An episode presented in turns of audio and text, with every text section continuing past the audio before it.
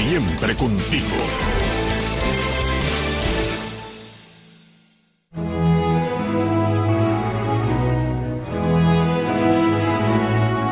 Esta es una pausa para la meditación.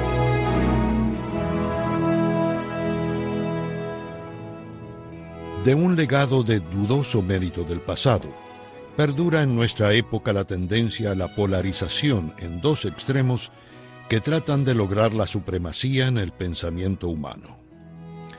Una de las facciones supone que la edad en sí misma constituye una virtud, y que el paso del tiempo puede brindar dignidad a cosas o hechos ausentes de valores intrínsecos.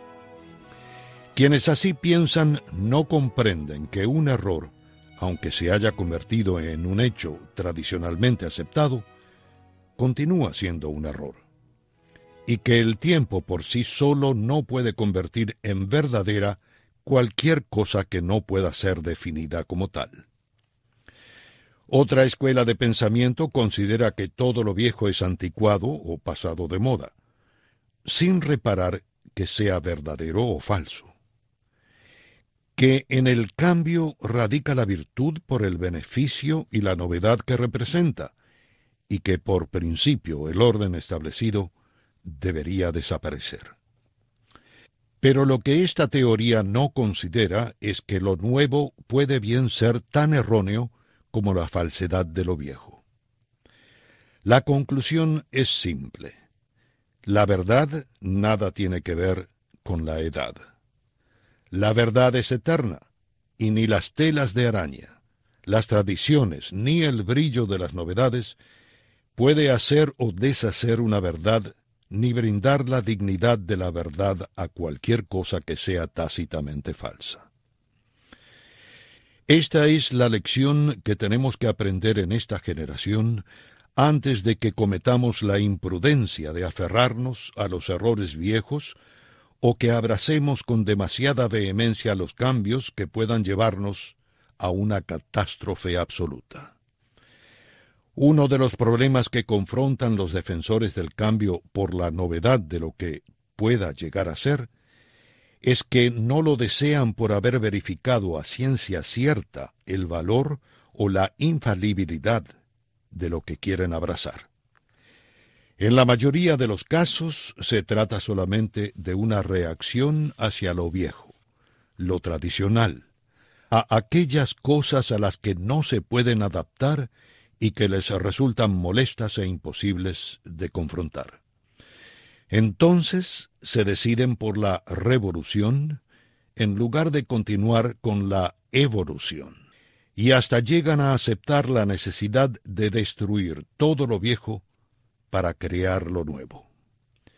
Así se destruye a individuos y sociedades para entrar en una vorágine de teorías alocadas, apresuradas, sin fundamentos científicos ni sociales, que mantienen la destrucción y evitan el desarrollo. Así hemos visto a abogados fracasados que impusieron sus quimeras en conceptos de agronomía, arquitectura e ingeniería, en los que imprimieron el mismo fracaso que caracterizó a su práctica legal. La vida es un constante acto de equilibrio, de balance y de sabiduría. Esto es lo que tenemos que aprender que el árbol viejo puede seguir produciendo buen fruto si lo fumigamos, si lo fertilizamos y podamos adecuadamente sus ramas. No es necesario arrancar el árbol y plantar otro nuevo, y esperar treinta años para comprobar qué clase de frutos nos habrá de brindar. La sabiduría radica en reconocer las contribuciones valiosas del pasado sin esclavizarnos a sus costumbres, tradiciones y errores. Radica en disfrutar el placer de la buena compañía sin temor a la soledad. Llegar a conocer el destino del hombre y los propósitos divinos sin vanagloriarnos y alejarnos de la realidad del mundo y de la vida. La sabiduría radica en aprender a reconocer lo bueno y adoptarlo, a pesar de los esfuerzos que la vida nos demande para llegar a ser lo mejor que podamos ser. Esta fue una pausa para la meditación con un servidor, Bruno Túcaras.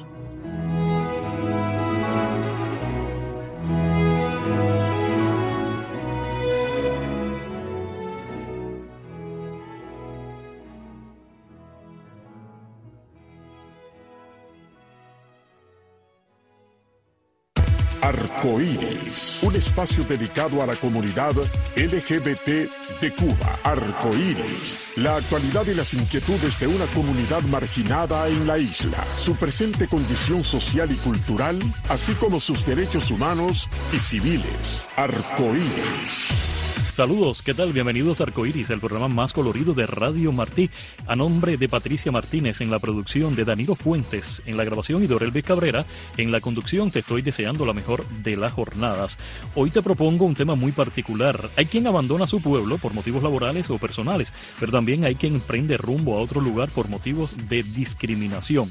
Es lo que se conoce como fenómeno del sexilio sexilio. De eso vamos a estar conversando en el día de hoy. Muchas personas LGTBIQ se sienten señaladas y se ven obligadas a hacer las maletas para pasar desapercibidas en grandes ciudades. Vamos a tener en el programa a Lázaro González, quien se graduó de periodismo por la facultad de la Universidad de La Habana en el año 2014 y posteriormente cursó varios talleres creativos en la Escuela Internacional de Cine y Televisión de San Antonio de los Baños. También nos visita en el espacio Fernando Almeida, jurista y activista cubano radicado en Belgrado, capital de Serbia. Así que mantén la sintonía con nosotros porque ya comenzamos.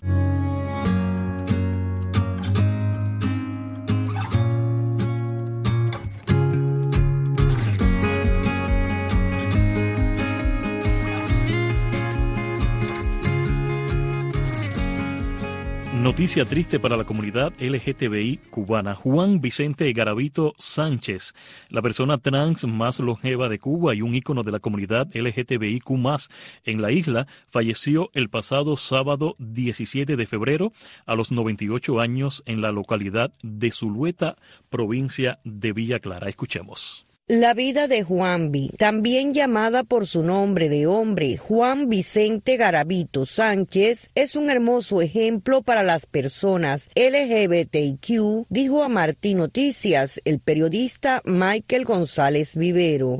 Juanvi empezó a hacer transformismo en los escenarios a finales de los años 50. Lo más extraordinario es que esto ocurrió en un pueblecito pequeño del campo cubano, en Zulueta, Las Villas. Esta es una expresión de arte que tú asumes que es propia de las grandes ciudades y que en un pueblo pequeño nunca sería bien recibida.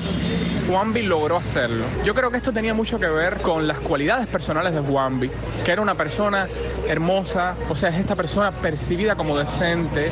Y Juanvi lo que relataba era que nunca sufrió, digamos, una abierta discriminación, aunque claro, Juanvi también respetó las reglas de su época y Juanvi no tuvo ninguna relación afectiva, sexual, nunca pública, siempre de manera oculta, reservada. Esas eran las normas y, y las pautas de la época. En 2017, Juanvi fue homenajeado en el mismo cine donde trabajaba como taquillero. Meses antes había actuado en el Mejún en Santa Clara con el proyecto Yo me incluyo. Lo conocí hace muchos años en el Mejún en la ciudad de Santa Clara, una persona trans muy especial. Relató el transformista camagüeyano Adrián García. Por supuesto, ya al principio del triunfo de este sistema hubieron también maltratos por parte de Hasta el cierre de este reportaje, el CNCET Centro Nacional de Educación Sexual no se ha manifestado sobre la muerte del transformista zulueteño. Con el arribo de Fidel Castro al poder, el transformismo también fue denigrado y acosado como expresión pública inmoral, producto de la homofobia instituida en la machista sociedad cubana. Me dijo a mí rotundamente, yo siempre fui una mujer. Por supuesto, en su pueblo no pudo ser esa mujer en plenitud. Lo era de vez en cuando en el escenario como Doris del Mar y en una época de discriminación estatal, de discriminación institucional hacia las personas LGBTIQ. Haber sobrevivido a eso y no haber perdido nunca la belleza, el buen carácter, es admirable. Yolanda Huerga, Martín Noticias.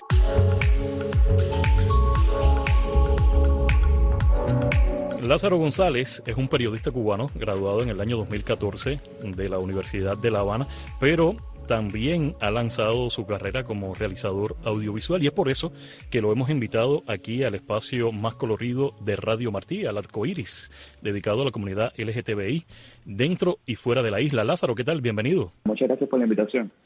Lázaro, ¿cómo nace esa vocación por el cine personalmente? Bueno, el cine llegó de una manera más espontánea, creo, eh, que el periodismo. Eh, por muchos años la vocación, la carrera de mis sueños era periodismo pero primer año de la carrera y noté lo que pasaba en Cuba, los medios de prensa, toda la censura y bueno, fue una caída libre hacia no hacer periodismo en Cuba. Eh, solo de manera independiente, lo hice por algunos años y así fue como realmente me di cuenta que lo que más me interesaba era el cine, porque me daba más posibilidades de investigar más para eh, los temas que me interesaba trabajar en ese momento, que desde entonces ya muchas de las preocupaciones que tenía estaban relacionadas con lo que hoy yo puedo denominar eh, archivo queer, por ejemplo, y, o sea, la investigación de las identidades eh, sexuales y, de género dentro del, dentro del contexto cubano, básicamente, que es algo que continúa haciendo, pero ya más en un contexto global o caribeño. Y mm, en fin, um, siento que el interés por el cine vino como un rechazo también hacia la praxis periodística oficial dentro del contexto cubano y, y yo no me sentía parte de ese, de ese universo. Entonces, mm, el cine me daba un poco más de libertad, aunque igual hay censura en el cine y eh, pero si pensamos en la, en la historia del cine documental cubano, por ejemplo, eh, desde los 90 y en muchos otros momentos, eh, el cine documental estaba eh, de alguna manera cubriendo estas zonas de silencio que el periodismo no estaba abordando para nada en, en, su versión oficialista. No, por supuesto no estoy hablando acá del periodismo independiente que, que también floreció mucho más en el, durante mi generación, ¿no? Sí, claro. A mí me llama mucho la atención cuando me estás hablando del tema cine, que te has inclinado más hacia él que al periodismo, que fue tu carrera que, estudiaste, ¿no? Y qué bueno, porque lo que me llama la atención de tus obras de cine, como tal, es que todas tienen una incidencia con el tema LGTBI. ¿Por qué? ¿Tiene que ver con tu orientación sexual o te has interesado por otros motivos?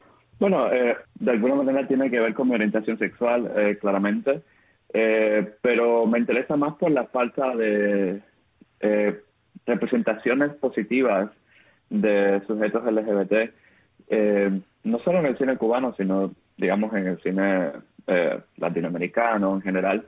Entonces, estaba buscando, no sé, temas con los que yo me sintiera cómodo, aunque diría que de alguna manera, si bien la mayor parte de mi cine está abordando claramente archivo queer o temáticas LGBT, eh, realmente lo que me interesa son temas más universales como la libertad. Y por eso ahora mismo estoy trabajando mucho más, digamos, con el tema de la diáspora y la intersección entre diáspora e identidades queer, porque al final, para mí, eh, se trata de hablar de derechos humanos, de libertad, eh, no solo libertad de expresión en el sentido más amplio de la palabra. Y justamente por eso siento que, que mi obra encaja, ¿no? Aunque incluso he hecho mucho cine también. Eh, creo que ha sido más visible el cine LGBT claramente, pero también he hecho otras películas que no tienen nada que ver con sujetos LGBT. Y nada, yo creo que de todas maneras lo que eh, unifica mi, mi trabajo es esta preocupación por la libertad de expresión y por derechos humanos en sentido general. Eh, y dentro de eso, dentro de los derechos LGBT, y en un segundo plano quizá hay una preocupación también histórica por mostrar esos archivos que han sido silenciados por, la, por las historias oficiales, por los gobiernos. Y mm, ahí es donde entra el trabajo, por ejemplo, que he hecho con Sexilio eh, recientemente, pero igual el trabajo que hice desde que estaba en Cuba, digamos, en, en, en filmes como Villa Rosa o Máscara, creo que eh, mi preocupación no, no ha variado mucho pero por supuesto sí se han expandido mucho más los horizontes conceptuales eh, luego de pasar ya más de cinco años en, espacios académicos eh. A propósito, eh, mucha gente no sabe qué es Sexilio, lo estamos analizando hoy aquí y es por eso que te hemos invitado, porque uno de tus proyectos cinematográficos tiene este nombre, Sexilio. El Sexilio no es más que la emigración de miembros de la comunidad LGTBI de sus tierras natales por persecución, por homofobia y por otros, otros fenómenos, otras aristas por las cuales pasan los miembros de la comunidad LGTBI. Cuéntame cómo va ese proyecto, lo vas a lanzar próximamente, le has dado otra visión. Cuéntame a tu voz cómo está la cosa por ahí. Bueno, Cecilio es un proyecto en el que he estado trabajando durante mucho tiempo, quizás eh, el mismo tiempo que he estado como eh, eh, exilado en exiliado en los Estados Unidos. creo que es una obra que ha madurado mucho en dependencia de mi propio entendimiento de la experiencia eh, del sexilio, digamos, aunque es, una obra que está relacionada con el, con el directamente sexilio del Mariel, pero al principio yo pensaba que yo no era un sexiliado, de ninguna manera no, como que tenía este distanciamiento con, con las personas que, que aparecen en la película. Eh, y luego me di cuenta de que aunque yo no fui directamente expulsado como muchos de ellos, al final teníamos en común el miedo a la represión, la falta de libertades en el sentido más amplio posible. Y de alguna manera estoy incorporando a la película también esa sensación de que también, eh, de que yo también puedo ser un. Y conectando mi experiencia con la experiencia de esa otra generación, eh, que por motivos quizás diferentes, ¿no? Pero también con muchos, muchos puntos en contacto, no tuvieron más opción que dejar el país. Y creo que ese es el punto que estoy trabajando ahora. So, eh, en, ese sentido se ha convertido en una película mucho más autoetnográfica, donde mi acto de escuchar es eh, lo que mueve la narrativa. Y va, siento que en este punto va a diferir bastante de, las versiones que he ido presentando ya, por ejemplo, en el Festival Instar organizado por Tenia Bruguera y en muchas presentaciones académicas en, en, universidades de Estados Unidos y Canadá, donde he estado recientemente presentando la película o he estado como artista en residencia. Y creo que el mayor problema con la película es eh, ha, sido también cómo producir eh, una película un poco larga y, que se fija en varios lugares eh, viviendo en el exilio sin suficiente financiamiento para eso, ¿no?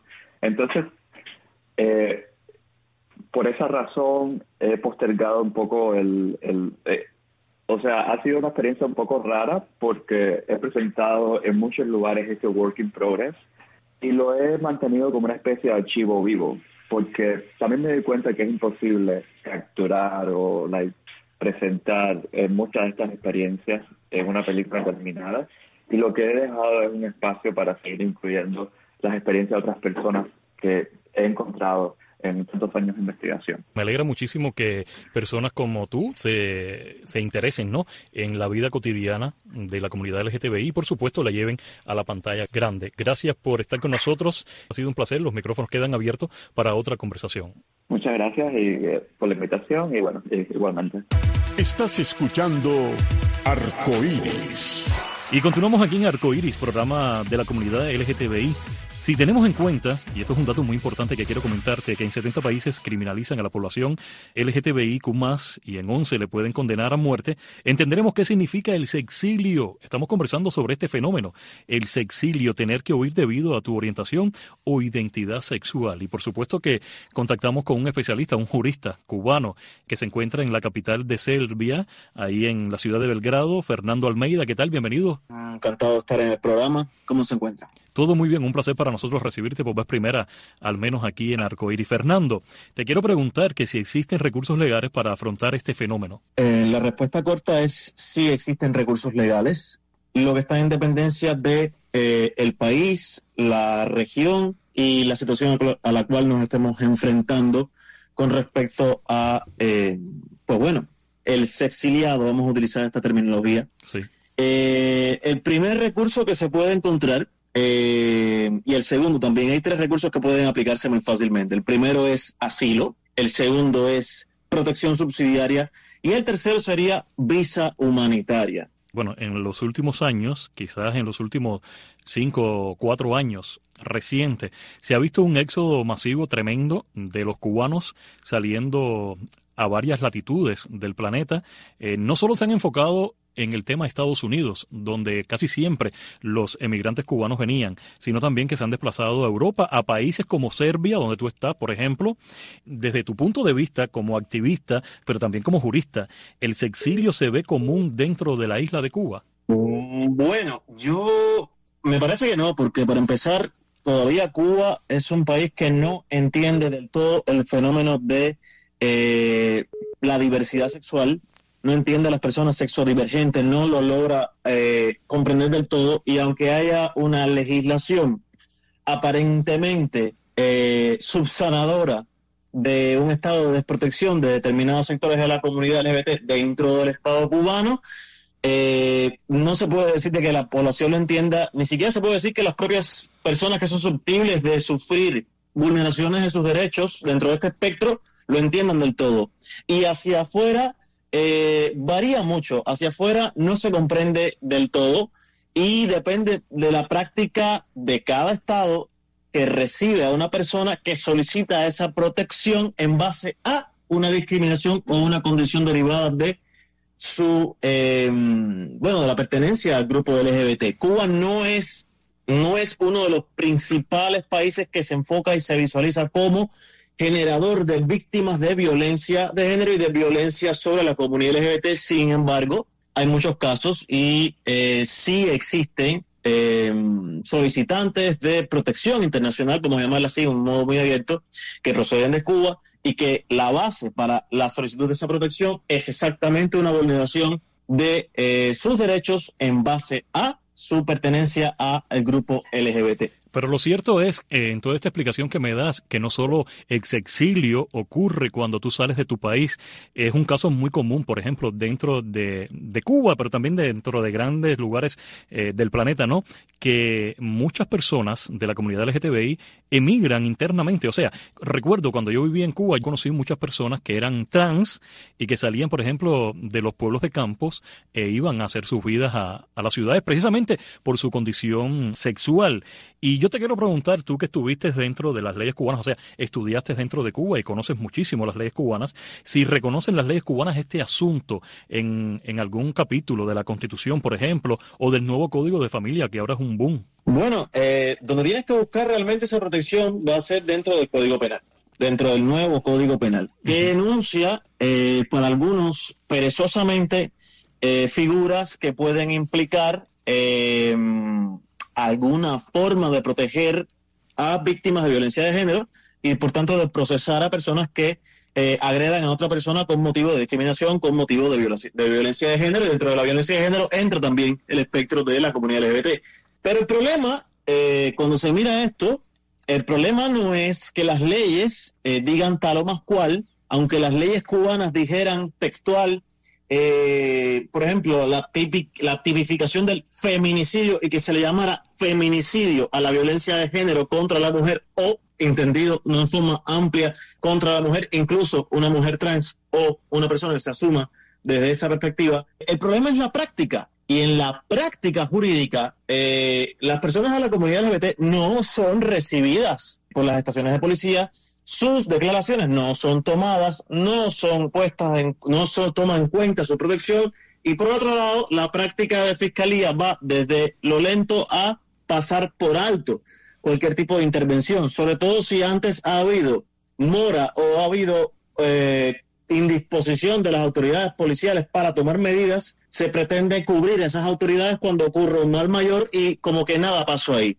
El problema es de los estándares es la práctica y lo otro es las supuestas instituciones que deberían proteger o promover el entendimiento y la protección de las personas de la comunidad LGBT, donde está el CNSEX. Y una de las grandes preguntas es, bueno, ¿qué hace el CNSEX? ¿Es una institución que tenga alguna capacidad para, eh, al menos como ley blanda, emitir un dictamen contra una institución, una entidad privada, una persona por una práctica que vulnera los derechos de la comunidad LGBT? Bueno, eh, pues eh, realmente no lo tiene. Eh, a qué se dedica el, eh, el, CNSX. Entonces, ¿quién puede? ¿Qué procedimiento hay? No es nada, es como una institución para una supuesta educación que en realidad lo que hace es recibir fondos eh, internacionales para divulgar determinados puntos de vista sobre la comunidad LGBT y que son todavía, me parece, muy escasos en Cuba. Y el asunto de la práctica es que se deteriora. lejos de disminuir la violencia de género y la violencia contra la comunidad LGBT, lo que estamos notando con el deterioro de las condiciones económicas es que aumenta y dentro de este sistema en el cual se deteriora el sistema de vida, se deterioran los valores de convivencia, ya ni siquiera el sexilio como desplazado dentro de tu país es suficiente. Ya muchos tienen que empezar a pensar en literalmente huir del territorio nacional porque eh, a veces se resuelve el problema, mmm, vamos a poner unas grandes comillas, resolución del problema me voy de mi lugar de origen, me alejo de las personas que vivieron crecer y voy a otro lugar dentro de mi país, pero ya no, ya casi que no tiene, no tiene por qué funcionar. Puedes ir a otro sitio peor, puedes ser explotado, puedes ser perseguido dentro de tu propio país por razón de tu género y no te queda más que Salir de tu país, claro que sí. Lo cierto es que es un fenómeno que cada día lo vemos más, no solo en Cuba, sino también en gran parte del, del mundo. Fernando, el tema queda abierto. En otro momento te voy a tener aquí en Alcoiris. Fue un placer haberte recibido. Muchísimas gracias. Encantado de estar. Me voy con música, un tema de la campaña del artista español Eduardo Casanova y que toca muy bien este tema que hemos tocado aquí hoy en Arcoiris. Trata sobre las personas que se van de su lugar de nacimiento, producto del sexilio, y bueno, después con el tiempo regresan. Feliz por nada, nos volveremos a encontrar. Yo adivino el parpadeo de las luces que a lo lejos van marcando mi retorno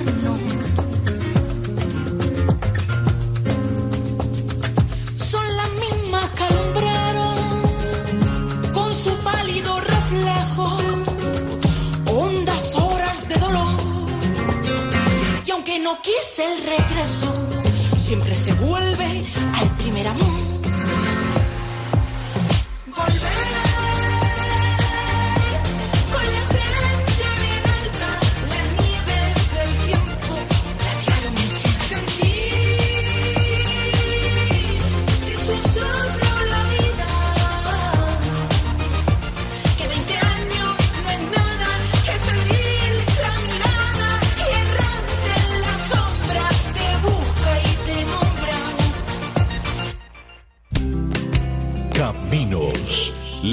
Del inmigrante a los Estados Unidos. Una mirada a la situación migratoria de la región para analizar las leyes estadounidenses referidas a este tema. Conversar con abogados, especialistas y protagonistas de este andar en busca de libertades y nuevas oportunidades, marcando las pautas para lograr una migración ordenada y segura. Voy a hacer mi camino